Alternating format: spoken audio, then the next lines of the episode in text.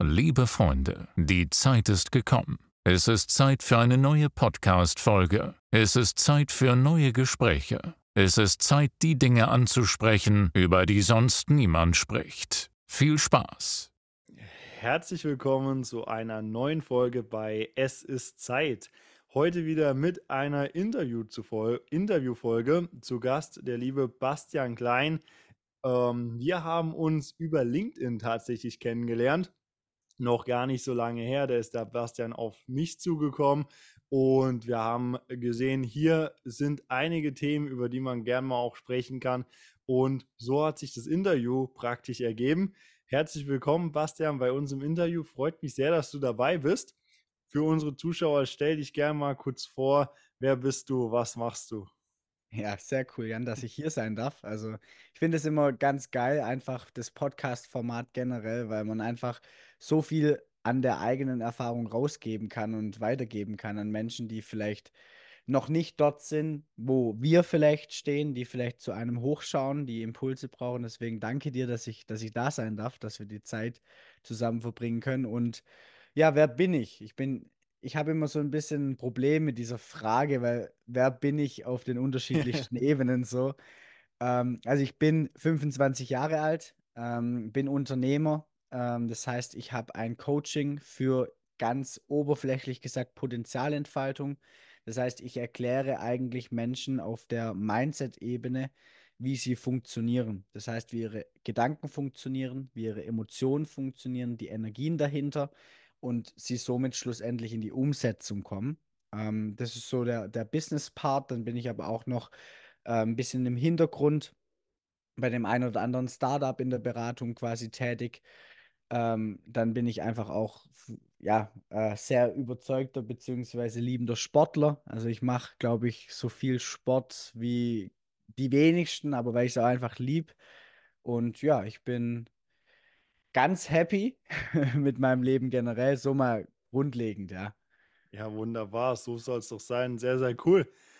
Äh, mega. Ich habe mich auch im Vorfeld natürlich ein bisschen mit dir beschäftigt, mir deine äh, sozialen Kanäle und so weiter angeschaut. Du hast schon angesprochen, du bietest ein Coaching an ähm, und wir haben es auch im Vorfeld ein bisschen gesprochen. Es geht viel um das Thema Identitätsfindung, Glaubenssatzarbeit und so weiter.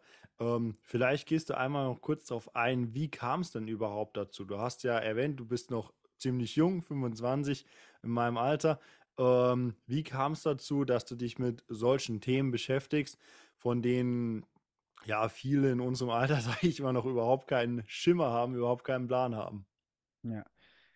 Also, du sagst es, es ist jetzt nicht unbedingt das Thema, das Mainstream-Thema, aber ich sag mal so, jeder sollte sich meines Erachtens einfach generell damit beschäftigen, weil er es sowieso früher oder später werden, also er muss es früher oder später tun. Mhm. Ob es dann in der Identitätskrise, ähm, ja, in, mit 40, 50 in der Midlife Crisis ist mhm. oder noch später, kurz vor dem Tod, oder ob es, es so weit kommt, wenn ich, keine Ahnung, meinen Job verliere, irgendwann in meinem Leben, müssen sich die meisten Menschen die Frage stellen, wer bin ich eigentlich? Wer bin ich eigentlich? Warum bin ich hier und was, was möchte ich vom Leben? Und die Fragen, es gibt immer zwei Möglichkeiten. Also es gibt immer die Möglichkeit für den Menschen, ähm, auch psychologisch gesehen, aus Freude zu lernen oder aus Schmerz zu lernen. Mhm. Und jeder, der vielleicht jetzt zuhört, der kann ja mal in seinem Leben vielleicht reflektieren und er wird vielleicht darauf kommen, dass oftmals leider die Initiative für einen Lernprozess aus dem Schmerz heraus entsteht. Und so war es tatsächlich auch bei mir. Und dieser Schmerz in Anführungszeichen kam recht früh in meinem Leben. Das heißt, ähm, ich habe ja professionell Sport gemacht. Das heißt, ich bin äh, Skirennen gefahren, im, im Sommer dann Downhill-Rennen. Also ich weiß nicht, also Mountainbike, Downhill. Ja. Ähm, war da auch sehr erfolgreich und bei einem Skirennen kurz vor meinem 15. Lebens- oder vor meinem 15. Geburtstag habe ich dann bei einem Skiunfall äh, mein Augenlicht auf der rechten Seite verloren. Also ich bin auf dem rechten Auge blind. Oh, okay. Und das war damals halt einfach ein massiver Schicksalsschlag. So. Ja. Und man muss sich vorstellen, ich hatte davor keine Selbstwertprobleme. Ich habe mir nie Gedanken darüber gemacht, was andere irgendwie über mich denken. Ich Mhm. habe nie irgendwie negative Perioden in meinem Leben gehabt oder Phasen in meinem Leben gehabt. Ähm, und von dem Moment, wenn du dann halt im Krankenhaus aufwachst und merkst, okay, krass, ich, ich sehe auf dem rechten Auge nichts mehr, ähm, du plötzlich Abstände nicht mehr also einschätzen kannst, wie du sie vorher einschätzen Ja. konntest, du plötzlich Gleichgewichtsthematiken neu lernen musst, ähm, dann verändert sich von einem Moment auf, das, auf den anderen das komplette Leben. Und einmal natürlich körperlich gesehen, aber auf der anderen Seite halt auch mental. Und wie gesagt, ich hatte plötzlich Angst darüber, was andere über mich denken, weil ich war in, ab diesem Moment war ich nicht mehr normal. Mhm. Und wir Menschen wissen ja, wie es ist. Und das ist ja immer bloß ein subjektives Empfinden, wenn wir aus der Norm fallen. Das Ja. ist für uns etwas ganz Schlimmes. Ich meine, evolutionär bedingt ist es einfach der Tod, auf gut Deutsch gesagt. Ähm, und das waren dann halt so die Dinge, wo ich dann ein halbes Jahr später, nachdem es mir dann auch einfach nicht so gut ging, mich wirklich intensiv angefangen habe, weil ich auf einem Seminar war, äh, auf einem Persönlichkeitsentwicklungsseminar. Da hatte ich das Glück, durch meine Eltern da einen, einen Zugang dazu zu haben, weil die Mhm. sich mit dem Thema einfach auch schon auseinandergesetzt haben. Ähm, habe ich dann gemerkt, okay, dieses Thema Persönlichkeitsentwicklung, das hilft mir persönlich mit der Situation umzugehen. Ja. Ja, und dann kam so das eine zum anderen. Ich habe halt gemerkt, dass es mir gut tut. Ich habe wieder an Selbstvertrauen gewonnen. Ich habe an Selbstbewusstsein gewonnen. Ähm, ich habe viele, in Anführungszeichen, negative Gedanken ähm, für mich viel, viel besser verarbeiten können, mit Emotionen gelernt umzugehen, Mhm. mit Ängsten gelernt umzugehen. Und dann habe ich eigentlich, ja, einfach weil aus, aus Freude daran das, das Thema weiter verfolgt, habe dann auch mit, äh, mit 17 damals mein erstes Coaching gemacht, also selber eins gemacht und habe dann eigentlich nach meinem Abitur, war ich noch so ein bisschen äh, im Personal Training in der Richtung unterwegs, habe dann aber äh, angefangen Psychologie zu studieren und habe mich dann während meines Studiums quasi das jetzt mittlerweile auch abgeschlossen ist, ähm, quasi selbstständig gemacht als wie gesagt, oberflächlich gesagt Mindset-Coach. Mhm. Und so kam es eigentlich zu dieser ganzen Journey. Ja, mega. Krass. Ja. Krasse Story. Ähm, krass kannte ich so natürlich auch noch nicht, da wir uns, wie gesagt, noch nicht lange kennen. Aber Respekt auf jeden Fall. Respekt auch dafür, wie du damals damit umgegangen bist. Und da stecken schon mega viel spannende Sachen drin. Ich habe bestimmt fünf, sechs Anker gefunden, auf die wir gleich eingehen können. Ähm, zunächst mal, du hast schon gesagt, Mindset, das ist ja so ein bisschen, ähm, ja, ein Modewort geworden. Jeder spricht von Mindset und so weiter. Jetzt mal wirklich aus deiner Sicht, der sich tagtäglich mit diesen Themen beschäftigt und vielleicht auch ein bisschen aus der Sicht der Psychologie so. Du hast ja angese- äh, angesprochen, abgeschlossenes Psychologiestudium. Was verbirgt sich denn hinter diesem Begriff Mindset? Was steckt denn da wirklich dahinter? Also aus meiner Perspektive, beziehungsweise auch aus meiner Erfahrung, ähm, ist es grundlegend einfach so, jeder Mensch hat ein Mindset. Das Ja. heißt, eine Art und Weise zu denken. In der NLP nennt man es Metaprogramme, ähm, in verschiedenen psychologischen Richtungen, Konditionierungen, äh, auch neuronal gesehen, also auch in der Neuropsychologie ist es ja nachweisbar, dass einfach, ähm, also man sagt, was zusammen feuert, das wächst zusammen, also die Nervenstränge bzw. die Neuronen, die gemeinsam aktiv sind, wenn wir einen Denkprozess haben, die, die verdichten sich und so entsteht auch einfach physisch gesehen ein, eine gewisse Art und Weise, wie unser Gehirn auf gewisse Reize im Außen funktioniert und auch reagiert, agiert. Mhm. Und die Frage, die ich mir halt immer stelle, ist, dient dir dieses Mindset? Also es geht gar nicht darum, ob du eins hast oder ich denke mir immer, ein, ein Mindset aufbauen, wenn das dann viele immer so sagen, denke ich so, ja, jeder hat eins. Die Ja, Frage ist ja. nur, dient es mir, um, wenn ich jetzt auf Business-Ebene meine Umsatzziele erreichen möchte oder meine äh, Mitarbeiter führen möchte, dient es mir darin? Oder wenn ich generell einfach in meinem Leben Erfüllung suche, dient es mir dort oder auch in meinen Beziehungen? Und der springende Punkt, den halt viele nicht verstehen, beziehungsweise viele nicht sehen, das, was wir meistens in der oberflächlichen Persönlichkeitsentwicklung tun.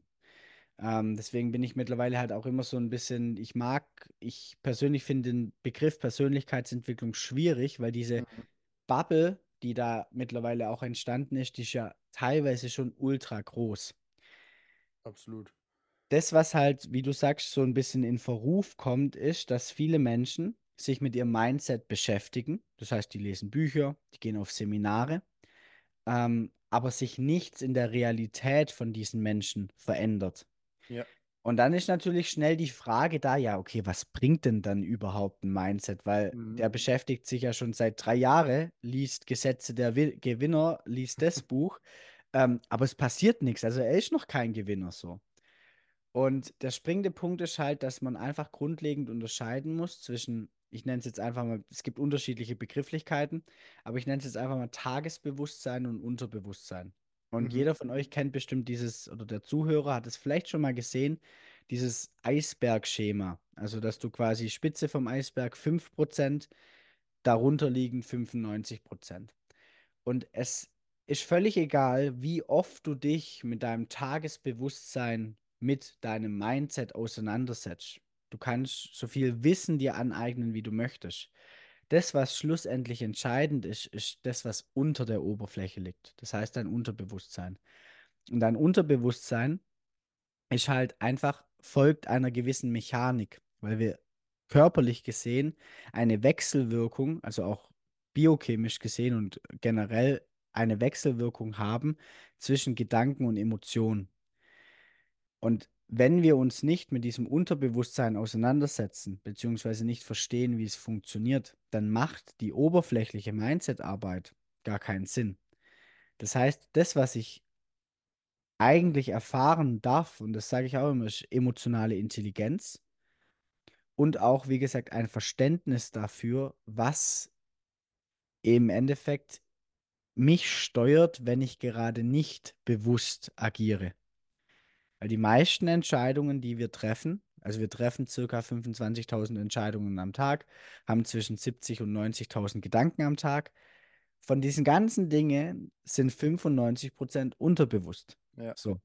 Das heißt, es kommt viel mehr darauf an, dass ich das Unterbewusstsein, also das Mindset, was dort wirkt, so in Anführungszeichen programmiere, umschreibe, konditioniere, dass es für mich arbeitet.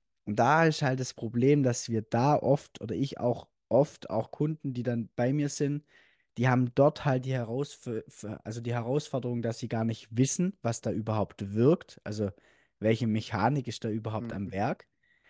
Ähm, und dass sie dann auch gar nicht wissen, wie kriege ich das überhaupt aus meinem System raus. Das heißt, Mindset mal so ein bisschen aufgefächert in das, was wir bewusst tun, in das, was wir unterbewusst tun.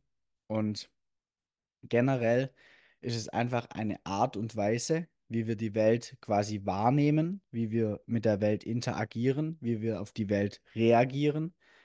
Und deswegen sollte sich jeder so weit damit auseinandersetzen, dass er ein Mindset aufbaut, was ihm für seine ja, individuellen Träume und Ziele, ich meine, wenn er das Ziel hat, einfach ein gechilltes Leben zu leben mit, was weiß ich, 200, 2000 Euro ähm, Nettoeinkommen und äh, jeden Abend äh, Fußball und dann ist es ja vollkommen okay, wenn das seine individuelle Entscheidung Absolut. ist. Dann braucht er halt ein Mindset, das ihm da dafür dient. Aber wenn derselbe Mensch äh, eine Agentur aufbauen möchte mit, äh, keine Ahnung, 20k Monatsumsatz, dann ist es nicht unbedingt das Mindset, das, das ihm da dafür dienlich ist. Und so muss man sich, finde ich, einfach mit dem Thema auseinandersetzen. Super, super spannend. Jetzt ist das Unterbewusstsein ja ein riesen, riesen Komplex, nenne ich es einfach mal, was eigentlich seit Kindheitstagen geprägt wird. Durch Erfahrungen, durch Glaubenssätze, die man mitbekommt, durch Referenzerlebnisse und so weiter. Ähm, wie schafft man es denn dann, wenn man sich jetzt sagt, okay, ich habe gerade meinte, das ist für mein individuelles Ziel nicht gerade förderlich, ich muss hier was ändern, ich muss daran arbeiten und so weiter. Wie schafft man es denn dann, diese teils Jahrzehnte gelagerten Glaubenssätze, Denkmuster und so weiter überhaupt erstmal zu erkennen und dann auch zu durchbrechen und eventuell für sich eben neu zu strukturieren, damit es eben nützlich wird. Ja.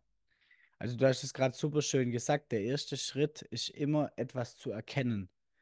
Also ich sage immer, bevor oder wenn ich meinen Feind, es ist jetzt vielleicht nicht unbedingt mein Feind, aber es ist etwas, was vielleicht gegen meine Ziele arbeitet oder gegen mich arbeitet. Wenn ich den bekämpfen will, dann muss ich erst mal wissen, wer ist überhaupt mein Feind. Mhm.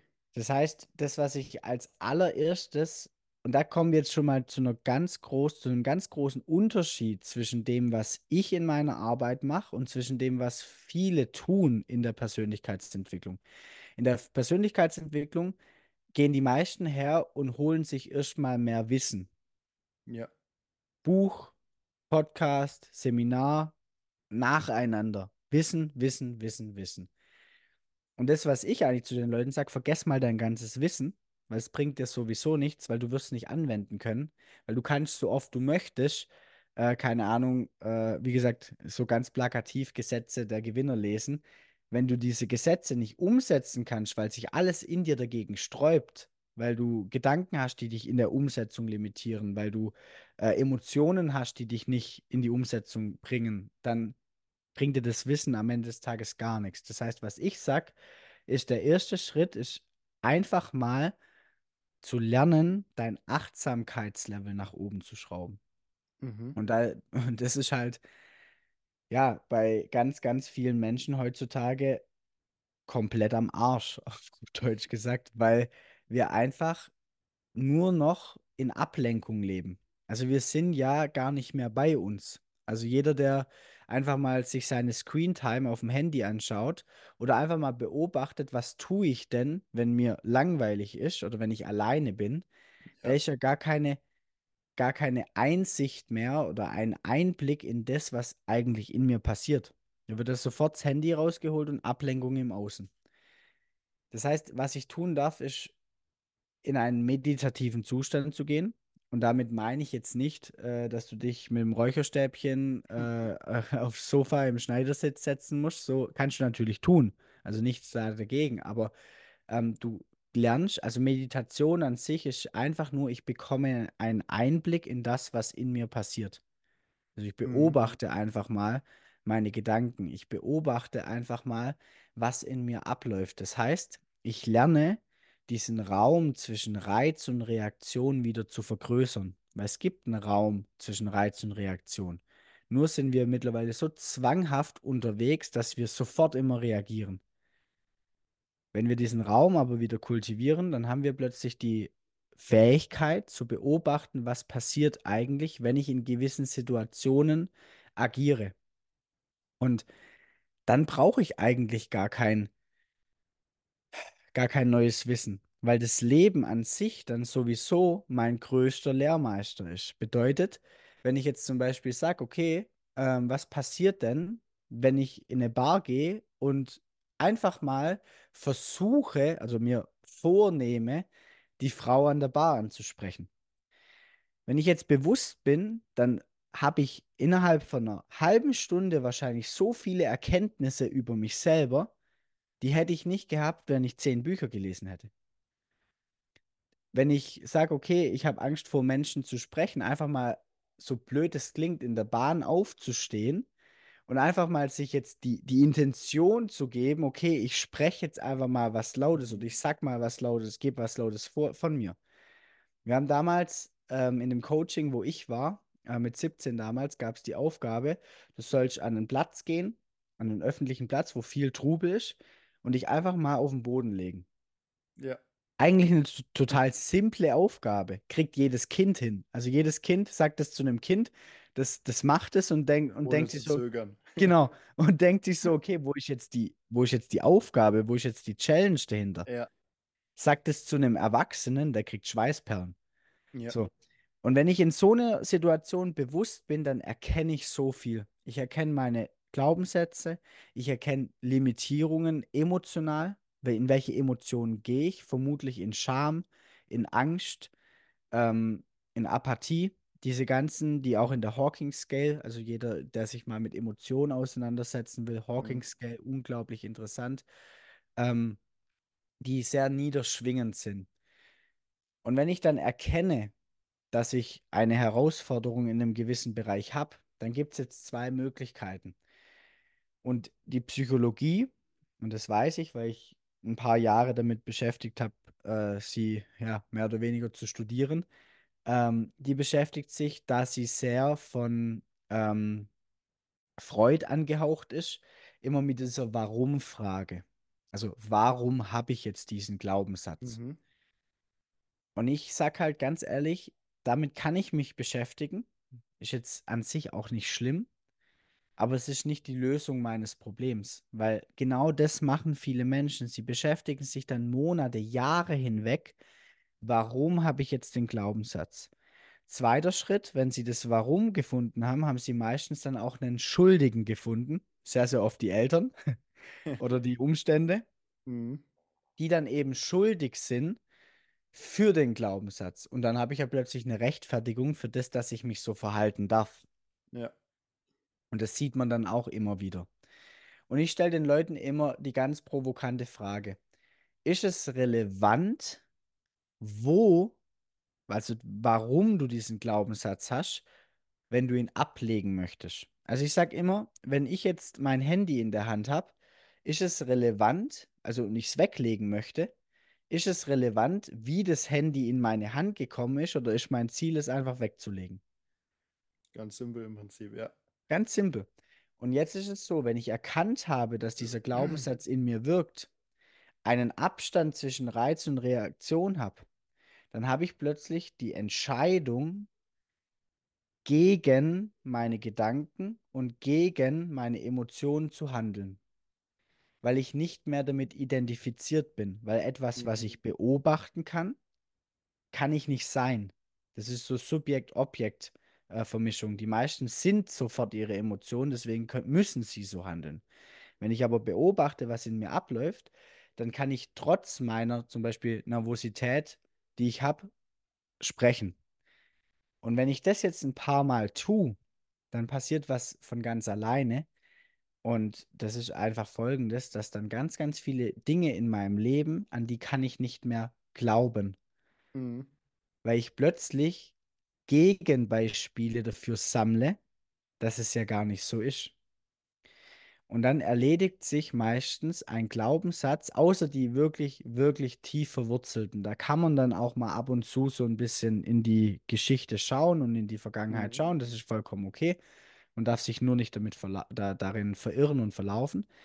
Aber dann legen sich schon sehr, sehr oft ganz viele Glaubenssätze. Weil ein Glaubenssatz, ich erkläre das immer so, wie, wie wenn du eine Tischplatte hast und diese Tischplatte, in dieser Tischplatte steht quasi der Glaubenssatz, zum Beispiel, was weiß ich, ich kann nicht vor Menschen sprechen oder ich bin unattraktiv für Frauen. In dieser Tischplatte steht der Glaubenssatz. Und ich sage den Leuten dann immer, wann steht ein Tisch stabil? Wenn er Beine hat. So. Je mehr Beine, je dicker die Beine, desto stabiler der Tisch. Und wenn wir jetzt aber hergehen und diese Tisch, also diese Beine, das sind alles Referenzerlebnisse aus der Vergangenheit. Mhm. Wenn wir jetzt hergehen und zu diesen Referenzerlebnissen neue Referenzerlebnisse produzieren, dann verlieren die alten an Glaubwürdigkeit. So, weil wenn ich halt die ganze Zeit den Glaubenssatz hatte, ich bin nicht attraktiv für Frauen und zum fünften Mal in eine Bar reingehe und weil ich den Mut habe, trotzdem mit den Frauen zu sprechen und ich gut ankomme, dann kann ich das ja irgendwann gar nicht mehr glauben. Ja. Das heißt, das, was viel relevanter ist, ist immer, vor allem weil es Emotionen erzeugt, eine lebendige Erfahrung. Weil das, was wir erfahren, das Endprodukt jeder Erfahrung ist eine Emotion. Mhm. Und Emotionen sind Emotion, im Endeffekt die Motivation für die Handlung nachher, Ener Energie in Bewegung. Und das ist so die Art und Weise, wie ich damit umgehe. Und der Loslassprozess vom Alten passiert immer durch die Angst. Also durch das, was ich im Endeffekt nicht machen möchte. Und das ist halt das, wo viele meines Erachtens jahrelang drum herum arbeiten. Ja. Weil sie glauben, ich muss jetzt noch das Buch lesen, ich muss jetzt noch das Seminar besuchen, ich muss jetzt noch. Du musst wissen, ist kompletter Nonsens. Du musst Mhm. einfach nur erkennen, annehmen, loslassen. Das sind die drei Schritte. Und wenn du das in einem massiven Momentum machst, dann kannst du dich innerhalb von einem halben Jahr komplett transformieren. Sehr, sehr, sehr stark. Vor allem super simpel erklärt. Ich glaube, das war jetzt für jeden super greifbar, der das gehört hat und jeder kann sofort für sich implementieren, anwenden, wie auch immer. Ähm, Gibt es deiner Meinung nach oder aus deiner Erfahrung nach irgendeine Faustregel, wie viele dieser Referenzerlebnisse, neuen Referenzerlebnisse es braucht oder welche Zeit es braucht, um solche Glaubenssätze oder Blockaden zu lösen? Hm, würde ich sagen, nein, weil ein ganz, ganz großer Faktor da dafür ist immer ähm, die emotionale Aufladung dahinter. Mhm. Das heißt, wenn du jetzt zum Beispiel wirklich als Kind, ich meine, das sind ja Erfahrungen, da erinnern wir uns teilweise gar nicht mehr daran, aber Ja. wir haben sie erfahren. Wenn du jetzt natürlich eine Erfahrung gemacht hast, die emotional sehr, sehr schlimm war, dann wird weil dein Körper sich, das ist ja das, ich habe ja vorher kurz davon gesprochen, dass es eine Wechselwirkung gibt zwischen Gedanken und Emotionen und Emotionen sitzen immer im Körper. Und irgendwann, sage ich auch immer, lädt sich die Zelle mit gewissen Emotionen auf. Was meine ich damit? Dein Körper ist eine Chemiefabrik und dein Körper baut sich auch was, was die Hormonproduktion angeht, was die Neurotransmitterproduktion und auch die Kommunikation zwischen den Zellen angeht, der baut sich, der passt sich der Umwelt an. Und wenn ich jetzt die ganze Zeit es gewohnt bin, gewisse Emotionen zu erfahren, zu fühlen, dann baut sich der Körper eben auch genauso auf, dass er diese Emotionen, also den chemischen Cocktail dahinter, also hinter jeder Emotion liegt ein chemischer Cocktail, Mhm. Dopamin, Serotonin etc. Und ich versuche das jetzt zu verändern und ich aber dann eine starke emotionale Aufladung habe, dann muss sich da ja erstmal körperlich was verändern. Ja. Das heißt, jemand, der zum Beispiel, also wenn wir das jetzt zum Beispiel an einem Suchtverhalten festmachen, jemand, der jetzt über längere Zeit ähm, raucht, der wird wahrscheinlich mehr Schwierigkeiten in der Entwöhnung haben, wie jemand, der jetzt zwei Wochen mal damit angefangen hat Mhm. und dann wieder aufhört, weil der. Körper sich einfach ganz anders darauf eingestellt hat, auch ähm, deine Glückshormonausschüttung, Dopaminausschüttung und so weiter einfach auch angepasst hat. Das heißt, das, die Art und Weise, wie lange du etwas schon auch in deinem Körper produziert und manifestiert hast, desto länger dauert es auch oft, bis es weg ist. Aber es ist so, wenn ich diese Freiheit besitze, trotz meiner Emotion zu handeln, ist es dann relevant, ob die Emotion da ist. Mhm. Es ist dann in dem Moment, wenn ich die Freiheit besitze, trotzdem zu sprechen, als Beispiel, wenn ich Angst habe, vor Menschen zu sprechen, kann ich ja trotzdem eine Nervosität wahrnehmen, Ja. okay, aber nicht drauf einsteigen. Das ist immer der Unterschied, steige ich quasi auf diesen fahrenden Zug ein oder sage ich, okay, fahr mal weiter, ich mache trotzdem mein Ding. Und wenn ich das schaffe, und das passiert halt eben gerade über mentale Arbeit, über das Verständnis der psychologischen Struktur, dann kann ich sehr, sehr viel in meinem Leben machen. Und dann ist es gar nicht mehr relevant, wie gesagt, dass diese negativen Emotionen da sind oder dass diese negativen Gedanken da sind, weil das ist was, was ich auch immer sage. Es geht nicht darum, keine negativen Emotionen mehr zu haben oder Mhm. keine negativen Gedanken mehr zu haben. Es geht Absolut. darum, dienlich damit umgehen zu können. Definitiv. Ich glaube, das ist ein Fakt, den ganz, ganz viel oft falsch verstehen, wenn sie hören oder auf Instagram irgendwelche Memes sehen. Ja, als erstes brauchst du irgendwie ein positives Mindset und so Ja, weiter. genau. Ja, das ist bedeutet, du darfst jetzt auf keinen Fall mehr irgendwie negative Emotionen verspüren oder negativ denken und so weiter, weil das ja vollkommener Nonsens ist. Ja, richtig. Es ist, es ist einfach menschlich. Der Mensch, der, aber das ist typisch Mensch, dass wir immer, also alles in dieser Welt ist ja dual. Also wir Ja, haben quasi zu allem, wir haben zu Kälte haben wir Wärme, zu Licht haben wir Schatten. Wir haben zu allem immer diese zwei Pole. Weil wenn es diese zwei Pole nicht gäbe, wie willst du es unterscheiden? genau. Dann ist halt hier auch wieder der Punkt, wie willst du wissen, was Freude ist, wenn du noch nie in deinem Leben Schmerz erfahren hast?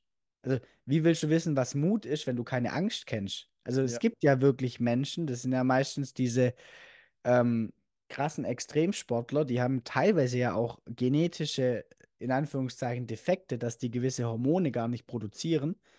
Ähm, die wissen teilweise gar nicht, was Mut ist, weil das für die wirklich alles komplett selbstverständlich ist. So. absolut. Du kannst es nur erfahren, wenn du die Gegenseite auch erfahren kannst. Ja, sehr gut erklärt. Sehr spannend auch. Du hast eben das Beispiel mit dem Rauchen und der Sucht angesprochen. Mhm. Ähm, ich erinnere mich noch, ich habe mit ähm, dem Kollegen, mit Andres, mit dem ich den Podcast mache, ziemlich zu Beginn einmal eine Folge aufgenommen über das Thema Sucht. Mhm. Und wir haben das Ganze mal so ein bisschen erörtert. Jedenfalls war meine Behauptung, meine These im Endeffekt, dass es überhaupt keine reelle Sucht in dem Sinne gibt, sondern die in den allermeisten Fällen, sage ich mal, einfach nur in unseren Köpfen existiert. Was sagst du denn aus psychologischer Sicht dazu? Mm, Also aus psychologischer Sicht ist es einfach so, dass dein Körper quasi etwas, also wenn, wenn ich jetzt mal angenommen, ich, ich baue in meinem Körper eine Fabrik für Kieselsteine auf. Also ich, ich baue, ich muss Kieselsteine verwerten, dass ich schlussendlich Umsatz mache. Also ganz normale Firma. Ich muss Ja, Kieselsteine, Umsatz. So, jetzt baue ich diese Firma auf und jetzt kommen die ganze Zeit Kieselsteine. Also im Endeffekt, ob es Rauchen ist, was auch immer. Also die Kieselsteine, das, die Art und Weise, die Sucht zu befriedigen. Und jetzt kommen plötzlich keine Kieselsteine mehr. Dann ist ja logisch, dass die Firma, die darauf gegründet worden ist, Kieselsteine zu verarbeiten, die, die muss Kieselsteine haben. mhm. Und daher kommt im Endeffekt körperlich gesehen, also jetzt einfach mal ganz grob, also ist Ja, natürlich ja, äh, mit Nucleus accumbens, äh, Glückshormon etc., also limbischen System viel genauer, aber grob klar. erklärt ist es so. Und das andere ist, was ich halt aus spiritueller oder aus psychologischer Bewusstseinssicht sage, jede Sucht ist eine Suche äh, in einem gewissen Punkt nach dir selber. Was ich Okay, das damit meine, ja, was ich da, was ich damit meine, ähm, wenn du zum Beispiel eine Sucht hast und ich jetzt, Sucht hängt ja immer irgendwo mit, mit Glücks, Glückshormonen zusammen. Mhm. Wenn ich dich jetzt wenn, wenn du einen Raucher nimmst und den einen ganzen Tag, den geilsten Tag seines Lebens erleben lässt, also wirklich etwas, was ihn glücklich macht, wo Mhm. er vor allem auch er selber sein darf, also wo er sich nicht verstecken muss, wo er keine Angst hat, was andere über ihn denken, der wird wahrscheinlich keine Sekunde daran zu denken, eine zu rauchen. Keine Ja, Sekunde. Das heißt, die, die, die Suche, die Sucht an sich ist im Endeffekt irgendwo befriedigt durch, ich suche etwas im Außen. Das ist ja genauso jemand, der sich nicht glücklich fühlt. Das sind die Menschen, die sieht man ja dann nach dem Studium, die, die haben keine Ahnung, wer sie selber Mhm. sind. Ja, ist ja so, wer sie selber sind, was sie absolut. machen wollen.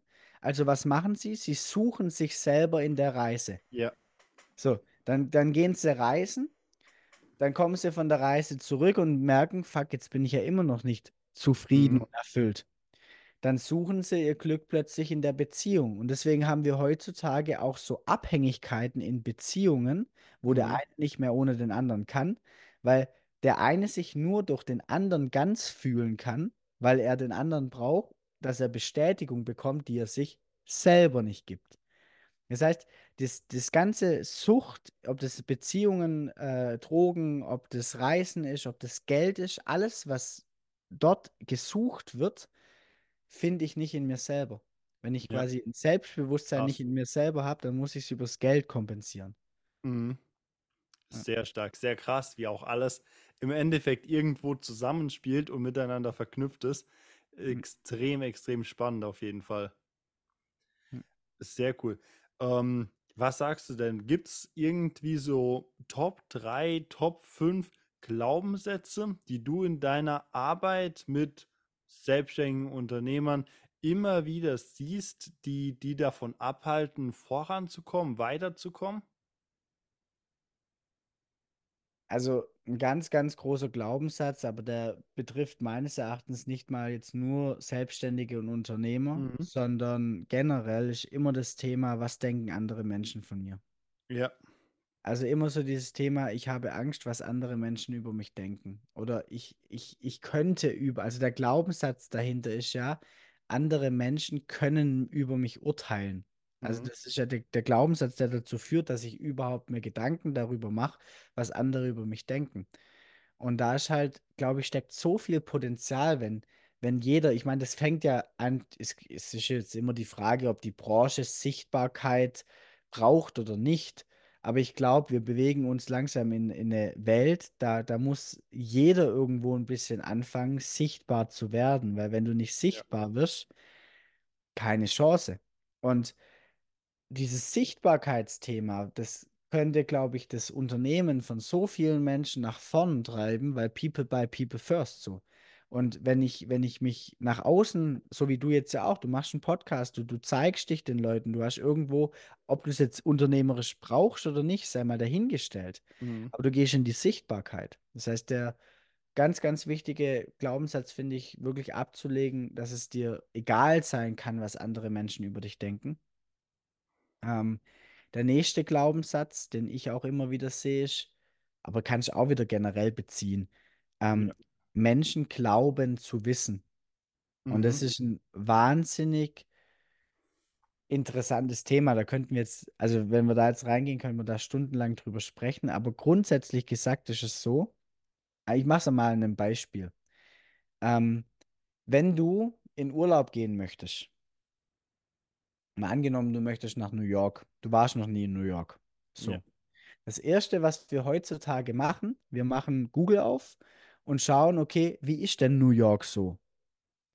Das heißt, wir gucken bei TripAdvisor, wir gucken Bewertungen an, wir machen uns ein Bild von New York aufgrund von Wissen, das wir von außen bekommen. Und jetzt ist aber die spannende Frage, weißt du jetzt, wie New York tatsächlich ist? Mhm. Natürlich Und nicht. Genau, und da ist aber der Trugschluss. Und das, das zu erkennen in ganz, ganz vielen Dingen ist ult ultra interessant zu, zu unterscheiden. Ich sage immer Mhm. zwischen Wissen und Weisheit. Weil Weisheit schreiben wir zum Beispiel älteren Menschen zu, nicht weil sie besonders viel wissen, sondern weil sie besonders viel erfahren haben. Die haben Lebenserfahrung und deswegen schreiben wir ihnen Weisheit zu.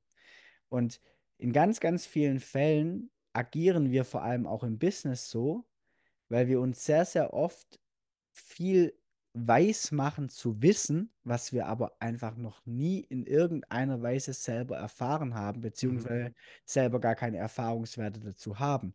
Und ich glaube, dass wir durch dieses, ähm, durch diesen Zwang auch schnell immer alles wissen zu wollen und vor allem auch alles dann immer zu beurteilen und zu verurteilen, sehr, sehr viele Möglichkeiten, sehr, sehr viele Chancen links und rechts liegen, liegen lassen, weil wir glauben zu wissen. Also das ist generell, finde ich, ein ganz, ganz wichtiger Glaubenssatz, der halt auch dazu führt, wenn ich den ablege, kann in meinem System wieder Folgendes entstehen. Das, was der Mensch oder der Erwachsene nicht mehr hat im Gegensatz zum Kind, ist eine Neugierde. Mhm. Weil er ja glaubt, alles zu wissen. Ein Kind sagt nicht, ja, das weiß ich schon, Ja. Das, das will es in Erfahrung bringen. Das sagt, oh, das kenne ich noch nicht, das mache ich jetzt. Aber ich Mhm. weiß noch nicht, wie es ist, in eine Pfütze zu springen, dann springe ich jetzt mal in die Pfütze. Der Erwachsene sagt dann schon wieder, ja, das wird wahrscheinlich so und so sein und analysiert es. Das heißt, dieses Wissen lässt jede Neugierde im menschlichen System quasi äh, sterben. Und wenn man sich aber einfach mal anschaut, in welchem Lebensalter wir das meiste lernen, dann ist es nicht im Erwachsenenalter, sondern im Kindesalter, weil wir eine Neugierde haben, Dinge zu erfahren. Ja. Das ist so vielleicht noch ein Glaubenssatz. Ähm, ja, und darauf, auf den zwei, finde ich, basiert einfach schon mal sehr, sehr viel. Ähm, und halt natürlich typisch Unternehmertum. Ähm, so dieses Thema, ich bin nicht genug. Also ich, ich muss immer noch eine, ich kann abends nicht abschalten, ich muss immer noch eine Schippe draufsetzen, ich muss mich über meine Leistung identifizieren, über meine Leistung bewerten ähm, und da einfach zu erkennen, ich bin nicht mein Ergebnis. Also ich, mein persönlicher Wert als Mensch, als Unternehmer liegt nicht in meinen Umsatzzahlen. Ja. Also wirklich zu lernen, ähm, genug zu sein, gut zu sein, selbstbewusst zu sein, auch wenn es vielleicht mal zwei, drei Monate nicht so gut läuft. Mhm. Ja. Sehr cool, sehr cool. Gerade der dritte Punkt, den du genannt hast, der hängt auch sicherlich bei vielen oft mit materialistischen Dingen zusammen, oder? Wenn Unternehmer selbstständig hingehen und sagen, ich brauche jetzt diesen, dieses Statussymbol, dann bin ich der und der beispielsweise. Ja, genau. Aber da sind wir dann auch wieder bei diesem, in Anführungszeichen, Suchtthema. Mhm. Weil du merkst ja dann auch bei diesen Leuten, da muss, da, da, da kommt dann die erste Rolex, dann kommt die zweite, dann kommt, äh, keine Ahnung, der, was weiß ich, äh, C-Klasse, dann kommt das, dann kommt jenes. Also es, es, es hört ja nicht auf. Es ist ja Ja, auch wie eine Sucht. So. Und die Suche absolut. dahinter ist ja wieder mein Selbstvertrauen. Also ich suche ja in diesen Mhm. ganzen Dingen etwas, was ich mir selber nicht geben kann. Und das ist ja eigentlich, dass ich lerne, gut zu sein, so wie ich bin, ohne dass ich irgendwas besitzen muss. Ja, Und wenn ich das schaffe, dann ist es ein absoluter Game Cha- Game Changer, weil dann kann ich auch das energetisch gesehen, das Ganze aus einem, aus einer Fülle kreieren und nicht aus einem Mangel heraus. Sehr, sehr geil.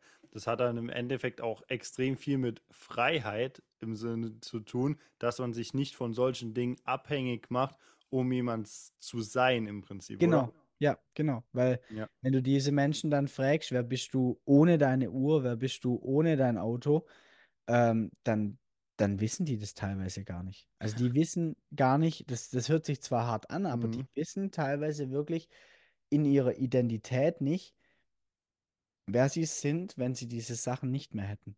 Ja, krass. Sehr, sehr spannend. Lass uns gern nochmal auf den ersten Glaubenssatz eingehen, den du eben genannt hast. Und zwar, dass einem egal wird, was andere von einem denken.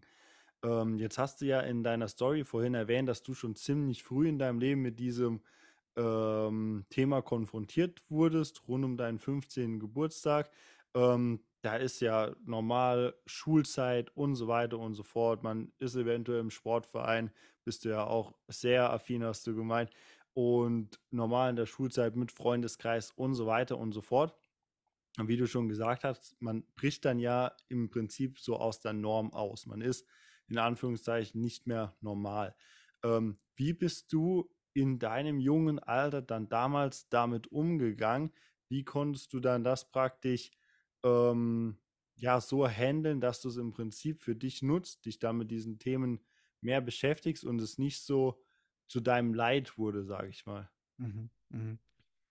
Also natürlich sind es ganz, ganz viele Faktoren, die damit einspielen. Aber wenn wir jetzt ge- gerade mal bei dem Thema bleiben, ähm, die Angst, was andere von dir denken. Also Mhm. die Angst, was andere von dir denken, es ist ein Faktor, aber es ist ein meines Erachtens sehr, sehr großer Faktor, auch aus der, aus meiner eigenen Erfahrung, weil ich das damals lernen durfte und aus der Erfahrung auch mit meinen Kunden, dass wir Folgendes machen. Wir haben keinen Selbstwert, wir haben einen Fremdwert. Was ich damit meine, wir beziehen unseren eigenen Wert als Person nicht aus uns selbst, sondern wir beziehen diesen Wert aus den Meinungen von anderen Menschen. Was aber völlig normal ist bei jedem, weil wir es nicht anders gelernt haben, weil wir schon von Kindes, also von Kindesalter auf gesagt bekommen haben, was wir gut können, wie toll wir sind, natürlich auch die ganzen negativen Sachen, aber wir Mhm. haben ja gelernt, wir brauchen die Bestätigung im Außen, so nach dem Motto Mama, Papa, guck mal, so. Ja, Wir haben gelernt, im Schulsystem, es bewertet uns jemand im Außen. Also es ist scheißegal, was ich selber über mich denke. Das, was zählt, ist die Bewertung, die von außen kommt. Ob das dann nachher in der Ausbildung, im Studium, es ging überall so weiter. Das Mhm. heißt, wir haben gelernt, unseren persönlichen Wert von außen, deswegen nenne ich es Fremdwert und nicht Selbstwert zu beziehen. So. Und wenn ich jetzt ein Mensch bin, der keinen Selbstwert hat, sondern einen Fremdwert und ich daraus meinen eigenen Wert beziehe, meine Identität, dann kann mir ja gar nicht egal sein, was andere Menschen über mich denken. Mhm. Das geht ja gar nicht, weil ich brauche das ja für meinen eigenen Wert. Ja, verstehe ich. Das heißt, der Switch, den ich machen kann, ist zu lernen, einen wirklichen Selbstwert zu kultivieren. Und da steckt, wie in den ganzen Begrifflichkeiten, ist da die deutsche Sprache sehr, sehr schön, weil in Selbstbewusstsein, Selbstwert, Selbstvertrauen, Selbsterkenntnis steckt überall das Wort selbst drin. Mhm. Das heißt, wenn ich lerne, mich mal wirklich in der Tiefe mit mir selber auseinanderzusetzen, wer bin ich wirklich, dann kann ich lernen, diesen Wert von mir selbst zu beziehen. Und ich, wenn ich lerne, diesen Wert von mir selbst zu beziehen, dann habe ich keinen Fremdwert mehr und dann kann es mir plötzlich auch egal sein, was andere Menschen über mich denken, weil ich brauche diesen Bezug nicht mehr. Ja, super spannend. Vor allem wieder super anschaulich und easy erklärt, dass es für, für jeden einfach greifbar ist. Ja. Ja, ja, ich das cool. halt, ich mache das halt schon ein bisschen und habe das schon ein paar Mal erklärt, aber es ist, Ja, es ist eigentlich oftmals sehr, sehr simpel. Also die, die menschliche Psyche an sich zu verstehen, ist gar nicht so schwierig. mhm. Ähm, bloß es beschäftigt sich halt niemand in der Tiefe damit. Das, was halt viele machen an klar. der Oberfläche, so, wie muss ich jetzt denken, damit ich jetzt erfolgreich werde? Dann Mhm. haue ich mir halt Glaubenssätze an die Wand, mache mir, keine Ahnung, irgendwelche Vision Boards oder so, aber Hm. das, was darunter liegt, Ja, das zu verstehen, ist meines Erachtens der Key, weil das ist die Bedienungsanleitung für das absolut. System dahinter. Absolut, bin ich vollkommen bei dir. Sehr, sehr cool. Jetzt hast du eben noch einen spannenden Begriff genannt, so unser Schulsystem. Da ist mir noch ein spannendes Thema eingefallen. Ähm, und zwar ähm, hast du bestimmt auch mitbekommen, es wurde ja, glaube ich, ich weiß gar nicht, ob das bundesweit ist oder nur in einzelnen Bundesländern, es wurden ja die Bundesjugendspiele abgeschafft. Aus dem Grund, dass benachteiligte Kinder sich irgendwie nicht mehr schlecht fühlen sollen. So, und ich habe dazu eine ziemlich klare Meinung, äh, die diese Auffassung definitiv nicht vertritt, sage ich mal. Ich habe die auch schon hier im Podcast kundgetan. Ähm, wie stehst du denn dazu aus psychologischer Sicht, was das mit unserer Gesellschaft macht, was das mit unseren oder was das mit dem Heranwachsen von den Kindern macht, wenn man in der Art und Weise versucht, jegliche Schmerzpunkte oder negativen Punkte oder auch Erlebnisse von vornherein auszuschließen und wegzunehmen. Also, wir wollen jetzt natürlich kein riesengroßes Fass aufmachen. Ich meine, ähm, ich will jetzt auch nicht irgendwie politisch werden. Ähm, es, es ist einfach so, und das kann ich einfach nur aus meiner persönlichen, meine persönliche Perspektive, ist mir ganz wichtig. I- Alle, Mhm. die das jetzt hören, das ist meine persönliche Perspektive. Und ihr könnt mich dafür mögen oder hassen, das ist mir völlig egal, weil es ist meine Meinung.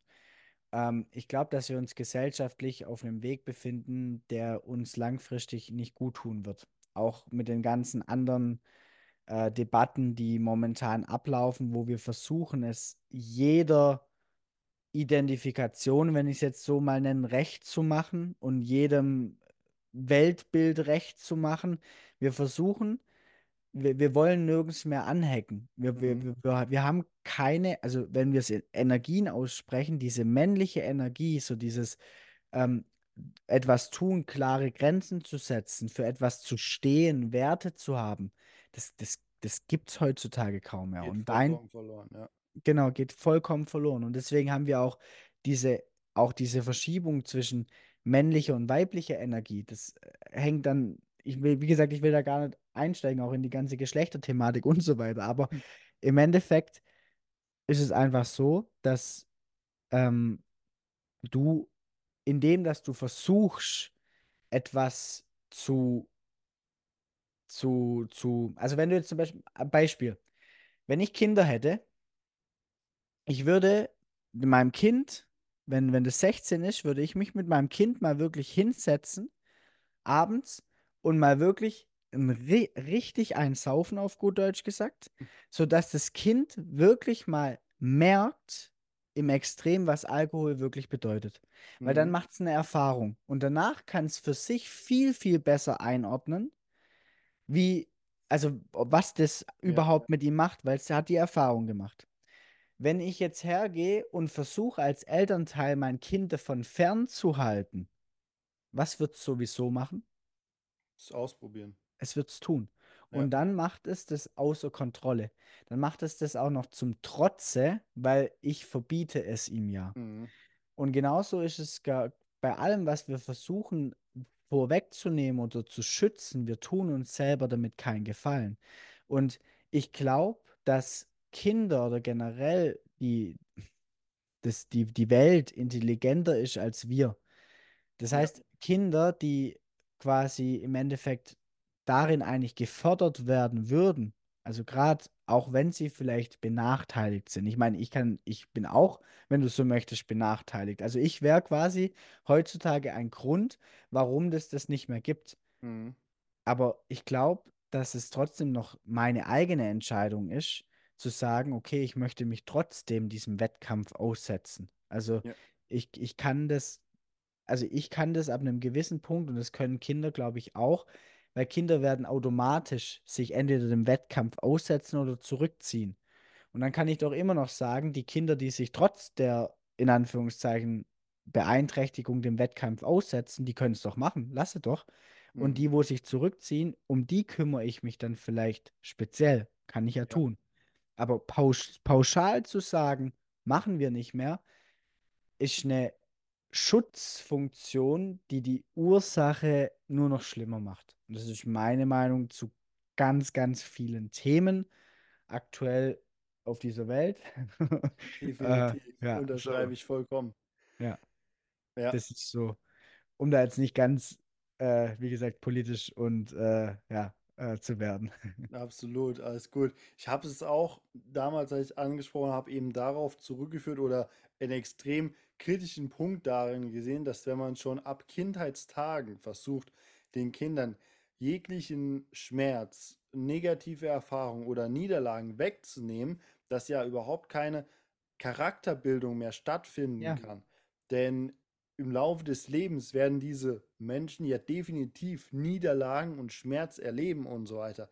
Aber wenn man nie gelernt hat, damit umzugehen, dann wird es ja später nur umso schlimmer. ja, das, das ist ja das, was ich meine. Unsere Gesellschaft Ja, wird massiv weich in ganz, ganz vielen Dingen. definitiv. Und das ist halt, finde ich, und deswegen, ich meine, das ist auch wieder ein Thema, deswegen gibt es ja auch Menschen, die polarisierend sind, wie äh, Ex-Kampfsportmeister, die, ich will jetzt keinen Namen nennen, aber die ja genau das triggern. Die, die, genau diese 100 verletzte Prozent. Ja, Seite wird ja genau dort getriggert. Ob die Person jetzt in allem, was sie sagt, recht hat, sei mal dahingestellt, aber in dem Punkt hat sie meiner Meinung nach sehr, sehr wohl äh, recht. Und ähm, definitiv. ja. Sehen wir genauso, haben wir auch schon mal eine Podcast-Folge drüber gemacht und das angesprochen. Okay, Ähm, du wusste jetzt nicht, wie, wie offen ich da sprechen darf. Ganz offen, absolut. Ähm, ja, sehr, sehr cool, Bastian. Das war schon mal ein sehr, sehr cooles Gespräch bis dahin. Ich denke, wir nähern uns langsam dem Ende. Hast du noch ein Thema, ein, eine, eine Botschaft sozusagen, was du, die du gerne herausgeben würdest, von der du überzeugt bist, die wird extrem vielen Menschen helfen können, wenn sie sie hör- zu hören bekommen? Also, ist natürlich schwierig, sich auf eine Sache zu, zu begrenzen, aber ich finde halt, ähm, einer meiner größten Mentoren ähm, ist der Tod. Mhm. Und das hört sich jetzt vielleicht ein bisschen makaber an, weil wir natürlich auch hier in der westlichen Gesellschaft nicht gerne über den Tod und unsere eigene Sterblichkeit sprechen. Ähm, aber wir gehen ja immer davon aus, dass andere Menschen sterben können. Also andere Menschen können eine schlimme Krankheit bekommen, andere Menschen können bei bei einem Autounfall sterben, andere Menschen können was auch immer. Aber faktisch gesehen, statistisch gesehen, passiert es jeden Tag. Ja. Bloß wie gesagt, wir gehen halt davon aus, dass es uns nicht betrifft, weil wir uns mit dieser Sterblichkeit nicht auseinandersetzen wollen äh, oder es prinzipiell einfach nicht tun. Mhm. Aber ich glaube, dass wenn man das mal tut auf eine schöne Art und Weise, ähm, dass da sehr, sehr viel Kraft dahinter steckt. Weil die Kraft, die für mich jeden Tag, und das ist eines, warum ich, viele Leute fragen mich immer, wenn man mich auf Instagram verfolgt, du stehst um 5.30 Uhr morgens auf, du gehst jeden Morgen eine, eine Stunde joggen, eine Stunde Spinning machen, du machst ein Business, führst Beziehung, eine Beziehung, du machst das, du machst jenes. Woher die ganze Energie? Ja. Und, und ich glaube halt, dass das ganz, ganz viel damit zu tun hat, wie ich das Leben generell, auch hier wieder Mindset, die Perspektiven, die ich aufs mhm. Leben habe. Und ich finde halt, dass diese Endlichkeit mich motiviert, mich in dem Sinne motiviert, weil ich weiß nicht, wann es vorbei ist. Ich habe keine Ahnung. Ja. Und wenn der Moment kommt, dann will ich sagen, ich meine, klar, vielleicht habe ich dann meine Träume noch nicht komplett ausgelebt, aber ich will in dem Moment, und ich weiß nicht, wann er kommt, ich mhm. will in dem Moment sagen können, hey, bis hierhin habe ich es bis zum vollsten ausgenutzt. Ich bin nicht einfach bloß, keine Ahnung, so im, im Zoo gewesen und habe so durchs Schaufenster geguckt, sondern ich war wirklich so mit dabei. Ich ja, habe ja. gelebt. Und da ist, glaube ich, einfach die, die Auseinander eine positive Auseinandersetzung mit dem eigenen Tod und was ich eigentlich in dieser Zeit, die mir hier geschenkt geworden, also geschenkt ist, machen möchte, unglaublich wertvoll. Mhm. Sehr, sehr cool. Sehr, sehr coole Botschaft auf jeden Fall. Bastian, ich glaube, in diesem Podcast hat man definitiv einen Einblick darin bekommen, dass du ein absoluter Experte in deinem Gebiet bist. Sehr, sehr coole Beispiele gebracht, das Ganze sehr, sehr greifbar gemacht. Wenn das jetzt hört und jemand sagt, ich will mehr davon, ich möchte mich mehr mit dir beschäftigen, eventuell auch deine Programme kennenlernen, mit dir zusammenarbeiten, wo und wie findet man dich denn? Wie kann man denn auf dich aufmerksam werden? Also ich denke, du wirst vielleicht meinen Instagram-Account in den Show Notes verlinken. Absolut. Am besten darüber. Also es gibt zwar eine Webseite auch erfolgreich gemacht, aber am besten über Instagram. Ähm, da kann man sich dann auch einfach mal über die Story. Ich habe jeden, also ich versuche die Leute wirklich auch in mein Leben mit zu reinzunehmen, zu integrieren, mich zu zeigen. Hier gerade Thema ja. Sichtbarkeit. Ähm, ja, einfach mal ein Bild machen. Gerne auch, wenn eine Frage aufgekommen ist, einfach gerne DM schicken ähm, und da gerne mit mir in Kontakt treten. Sehr, sehr cool. Instagram werden wir verlinken in den Show Notes, in der Videobeschreibung, wo auch immer ihr das Ganze gerade seht. Bastian, vielen Dank an dich, dass du hier dein Wissen mit uns geteilt hast. Hat mir sehr, sehr viel Spaß gemacht heute mit dir. Ja, ich danke dir für den Raum und ja, mega, mega cool. Äh, war eine geile Zeit. Danke. Super, das freut mich. An der Stelle an alle Zuhörer, vielen Dank, dass ihr bis hierhin wieder dabei wart und bis zur nächsten Folge, wenn es wieder heißt, es ist Zeit. Danke, dass ihr euch die Zeit genommen habt, uns zuzuhören. Die Gespräche hören hier nicht auf. Lasst uns weiterhin Diskussionen führen, die unsere Welt verändern. Es ist Zeit für das einzustehen, was wirklich wichtig ist. Es ist Zeit für die Veränderung, die wir uns wünschen. Es ist Zeit. Es ist Zeit. Es ist Zeit.